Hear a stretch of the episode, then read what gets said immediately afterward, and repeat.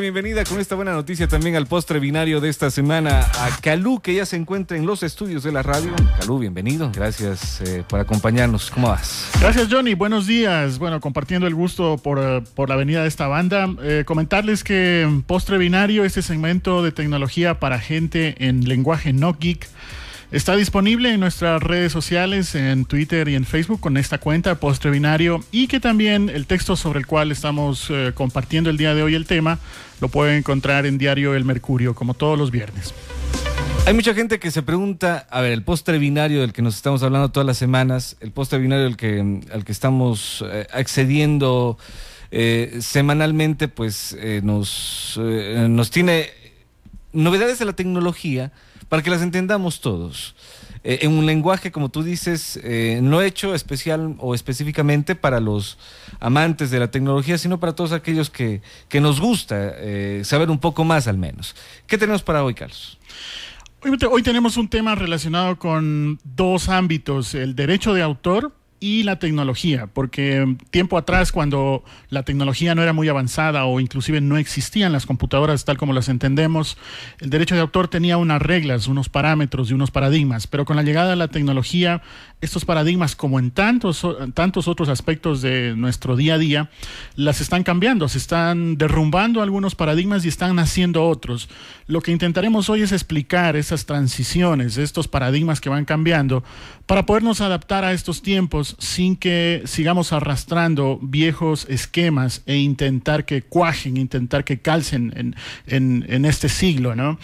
Eh, empiezo por el tema del derecho de autor. Hay que entender que el Estado siempre va a buscar un fin global para todos los ciudadanos. El Estado, así como un padre no busca un interés particular, o no debería buscar un interés particular por uno de sus hijos, sino para toda la familia, el Estado tiene que tener una visión global. La filosofía en la que se basa el derecho de autor es muy parecido a lo que acabo de decir. A, través de una ley, que es la ley de propiedad intelectual vigente en nuestro país desde 1998. Ojo que ahí todavía ni hablábamos del Internet o estaba todavía en, su, en pañales. En ese año se promulga y, se, y, empieza a entrar en vigencia una ley cuya, cuya filosofía de base, en filosofía, en teoría, comenta de que se tiene que incentivar al autor, lo cual me parece muy bien, incentivar al autor como un medio, no como un objetivo.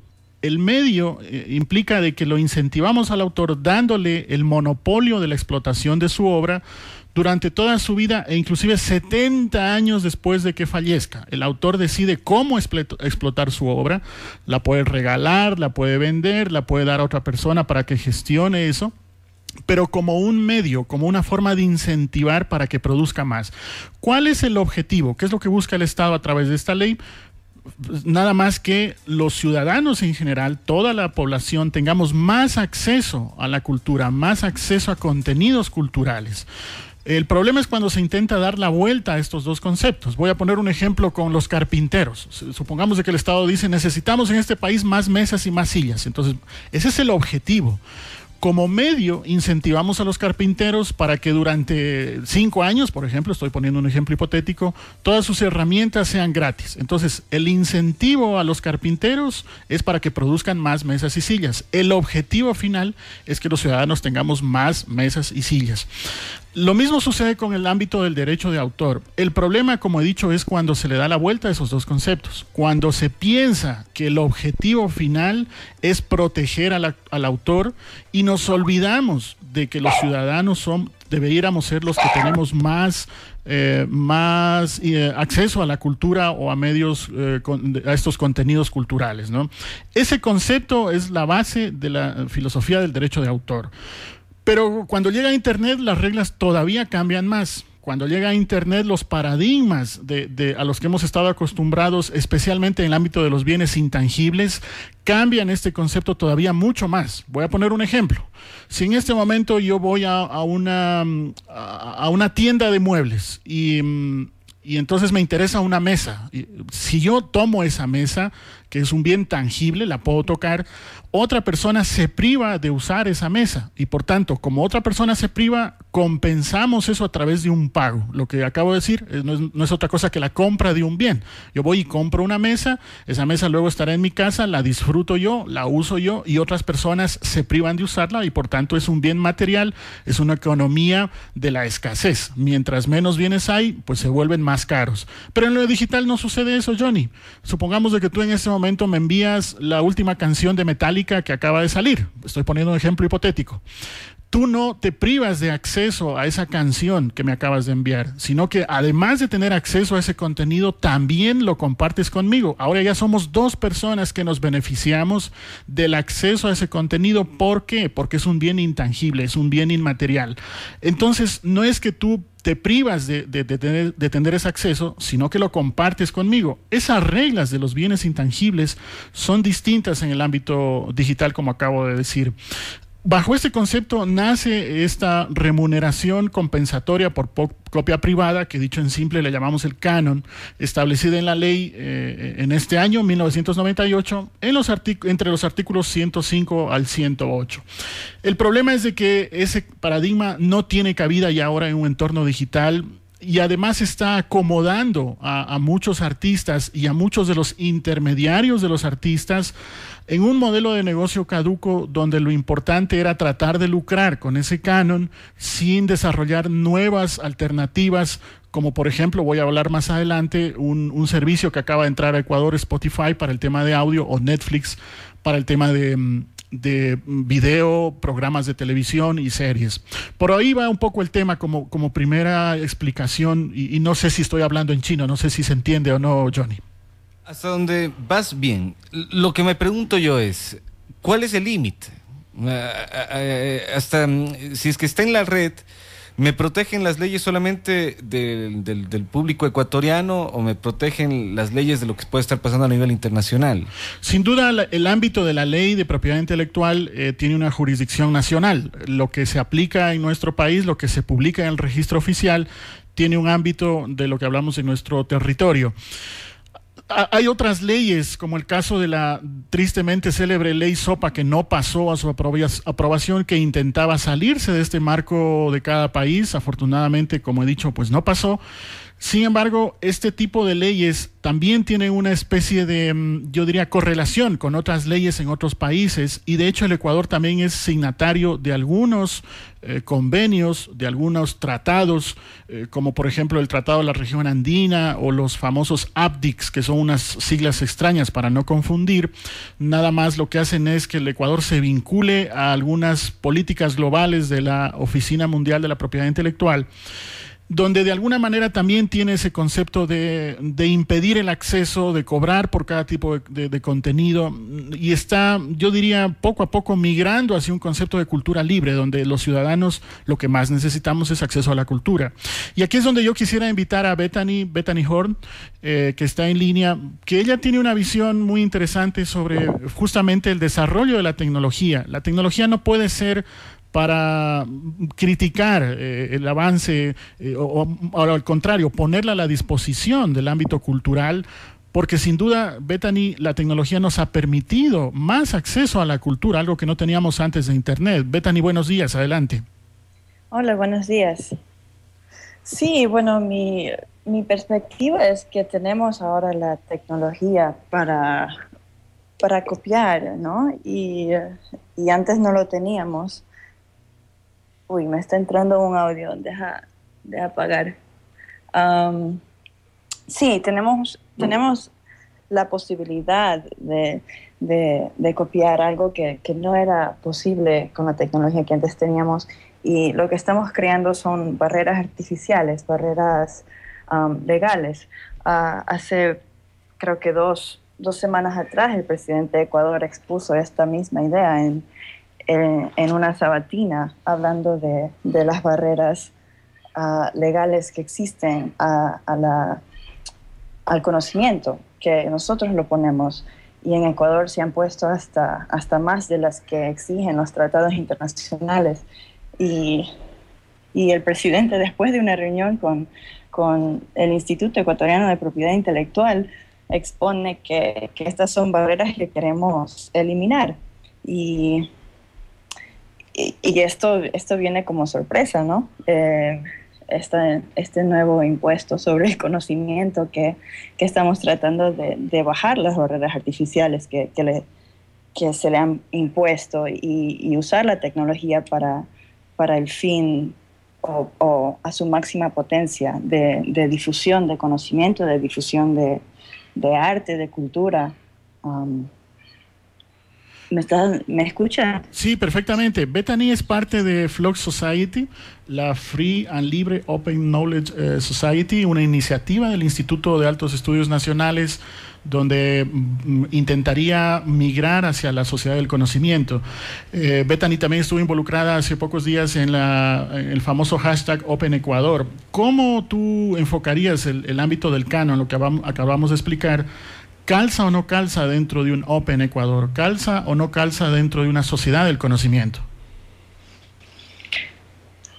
Para resumir, yo diría que no, que, es, es, una de esas barreras artificiales que tú mirándolo de, un punto de vista um, de una persona normal, que, no tiene sentido que te cobren un impuesto por algo que no has hecho o, o que tienes el potencial de hacer Um, pero filosóficamente, cuando, cuando este, este impuesto lo que trata de hacer es um, proteger derechos de, propiedad de, de, cultura, eso es algo que, que, cuando hablamos de Open Ecuador, cuando hablamos de, de una economía social del conocimiento abierto y libre, eh, no, no, no compagina, no, no no, no encaja y, hay, que, hay que crear una sociedad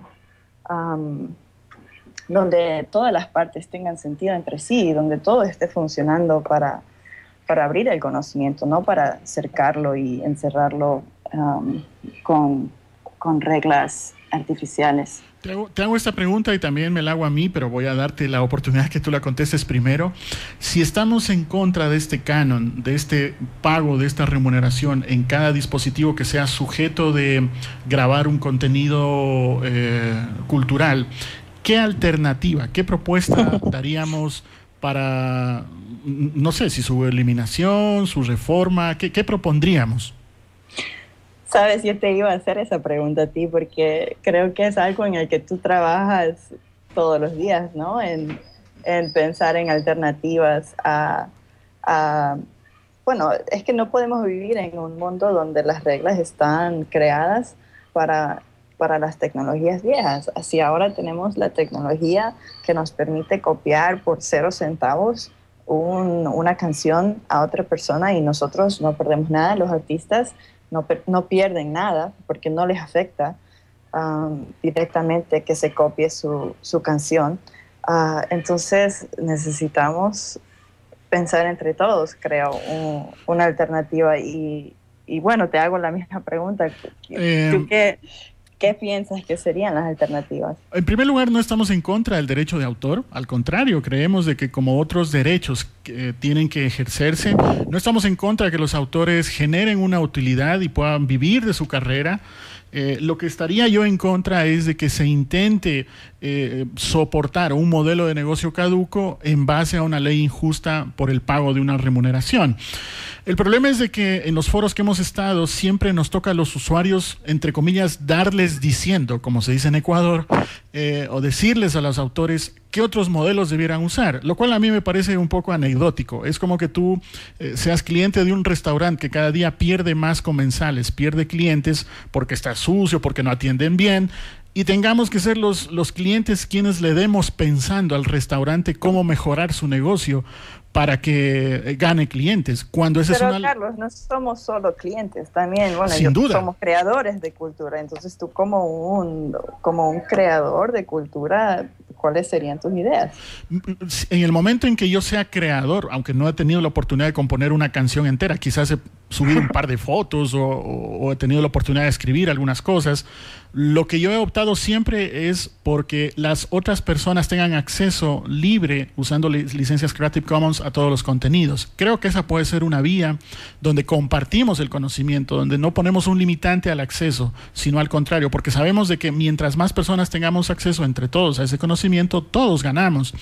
Lo interesante sería que, que los eh, intermediarios también piensen nuevos modelos de negocio utilizando la tecnología y no satanizándola, no nombrándonos a los, a los usuarios, a los consumidores como piratas o, alguna otra, algún otro denominativo que tiene una carga moral donde uno dice, uy, porque estoy copiando una canción ya soy un pirata. Y entonces te ponen una disyuntiva si es que cumples la ley olvidándote de tu sentido común o eh, sencillamente pues eh, evades la ley entre comillas y de esa manera eh, estás quebrantándola.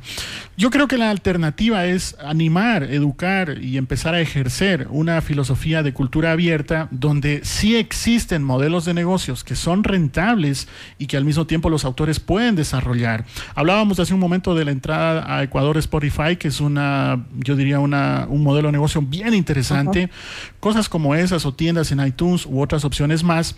El problema es que a veces los autores siempre dicen, o los intermediarios, no, en el Ecuador todavía el Internet no es tan, eh, tan, tan difundido, no hay un ancho de banda suficiente, pero eso es cuestión de tiempo. Ya estamos viendo que hay muchos modelos eh, interesantes de negocio donde sí se puede vivir.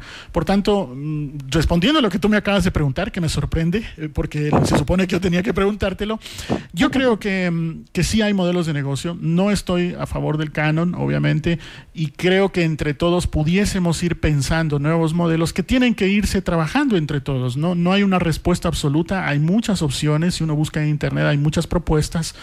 Por ejemplo, solo voy a lanzar una palabra un poco extraña, crowdfunding, la posibilidad de microfinanciar proyectos culturales entre todos. Cosas como esas eh, habría que empezar a ponerlas en práctica. Se nos va acabando el tiempo. Eh, finalmente, Bethany, yo quería que por favor te presentes con tus cuentas en Twitter, en Facebook, donde te podemos encontrar en la web para seguir conversando estos temas fuera del podcast. Ah, bueno, mi cuenta en inglés es Bebe Horn, H-O-R-N. Ah, la cuenta del proyecto que trabajo para la economía social del conocimiento abierto es El Buen Conocer en Twitter y mi cuenta en español es Gringamona, fácil de encontrarme. Gracias, Beth, por tu participación el día de hoy. Eh, recordar a, las personas que nos están escuchando de que mm, todos estos podcasts están disponibles. Eh, los pueden buscar en Twitter, en Facebook y en postrebinario.com. Eh, esta semana estaríamos cerrando con esta iniciativa de No al Canon, que también está siguiéndose en redes sociales, Johnny. Y de esa manera vamos cerrando el segmento de hoy. Muchísimas gracias tanto a Calú como a Bethany. Bethany, te esperamos en el futuro. Esperemos que no sea la primera vez que nos acompañes en la radio. Bueno, es la primera, pero que no sea la última. Así será. Nos despedimos también de ti. Muchas gracias. Gracias a ti.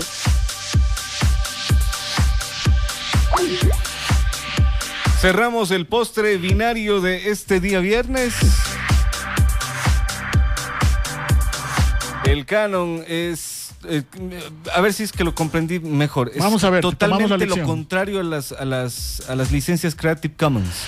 Em, yo diría que las licencias son una alternativa más bien. ¿no? La licencia es una posibilidad que el autor concede a su público, mientras que el canon es un pago. Cada vez que compras un disco duro, una tableta, tendrías que empezar a pagar por aquella copia privada que tú hagas. Y esto se está ya... Eh, se está reglamentando, se está reglamentando recién. Perfecto. Eh, Calú, eh, tengo una duda. Solamente necesito que me ayudes a salir de una duda bastante interesante. Eh, he encontrado mm, eh, páginas web en las que no, mm, no encontraba las triple, la, clásica dirección www, sino ww1. Eh, en realidad, el dominio que está antes del www es, la identidad digital. Voy a poner un ejemplo con la radio, Radio eh, Se acostumbraba al inicio en, la, naciente Internet el poner el World Wide Web, la, esa red grande eh, con sus siglas www. Era un estilo el poner www y todo el dominio. Pero como ya sabemos de que eso era obvio, de alguna manera mucha gente empezó a utilizarlo, se quitó ese, en algunos casos puedes obviar esas tres Ws y entras directo al sitio. Pero algunas personas a veces hacen alguna prueba, algún demo de una nueva versión de su sitio, entonces se acostumbran a poner www1 o www2. Tú le puedes llamar como quieras, en realidad puedes ponerle xyz.radiopoder, ah, etcétera. Es, perfectamente factible, pero era una especie de acuerdo no, eh, sí, era un acuerdo no firmado de que se estilaba poner www, pero le puedes poner como quieras. Perfecto. Carlos, muchísimas gracias. Te esperamos el próximo día lunes. Con mucho gusto. Gracias a todas las personas que semana a semana nos siguen. Cerramos el postre binario del día de hoy. Tenemos todavía algo de información que queremos compartir.